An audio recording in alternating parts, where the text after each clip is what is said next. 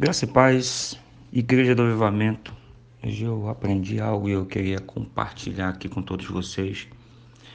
Uma questão em relação à nossa visão de vida, a nossa missão como cristão e o nosso propósito como homens e mulheres de Deus. Muitas vezes nós escolhemos fugir da nossa visão, missão e propósito. Mas escolhemos fugir porque, infelizmente, nós nos deparamos com algumas dificuldades. É uma coisa interessante porque tudo o que nós não entendemos, nós repulsamos. Tudo que não se entende se repulsa. Quantos aqui já um dia na sua vida já pensaram: ah, matemática eu não gosto, eu odeio matemática, e fugiram da matemática a vida toda e não se tornaram especialistas da matemática?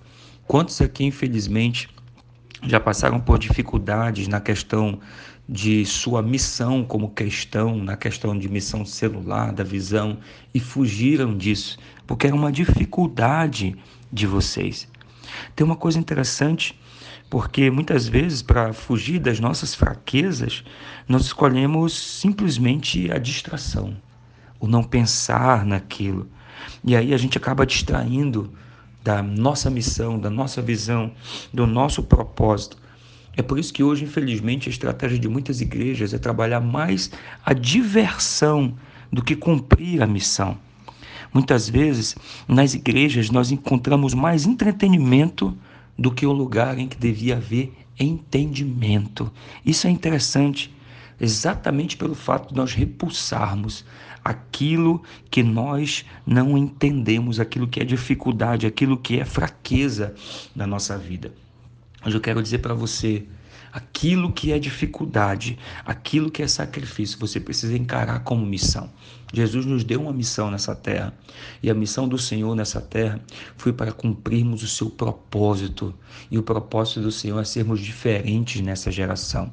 Eu e você fomos chamados para ser diferença nessa geração. Lá em Lucas 12, 48 diz: A quem muito é dado, muito será cobrado.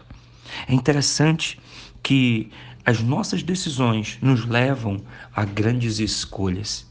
Ah, mas eu não gosto de fazer isso. Entenda, toda escolha vai gerar uma grande perda.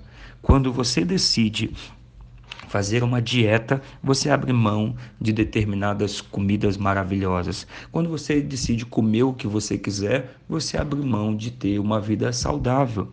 Quando você decide viver uma vida com Cristo, você abre mão das suas fraquezas, você abre mão das situações que lhes causam desconforto. Mas quando você decide abrir mão do que Jesus quer para você, por conta das suas fraquezas, você se torna alguém frustrado, decepcionado, que acha que não consegue cumprir aquilo que Deus escolheu para você. Toda escolha gera uma perda. Escolha viver uma vida com Cristo, cumprir os propósitos dele, a missão dele e viver uma vida extraordinária com o Senhor. Eu acredito que o Senhor vai te usar poderosamente e nós vamos cumprir juntos essa missão linda e maravilhosa que é o Evangelho genuíno, ganharmos vidas, termos uma multidão de salvos restaurados, porque essa é a nossa visão. A nossa missão é todo dia pregar o Evangelho, viver a nossa chamada e uma vida irrepreensível com o Senhor. E o nosso propósito, o nosso propósito é cumprir a vontade dele.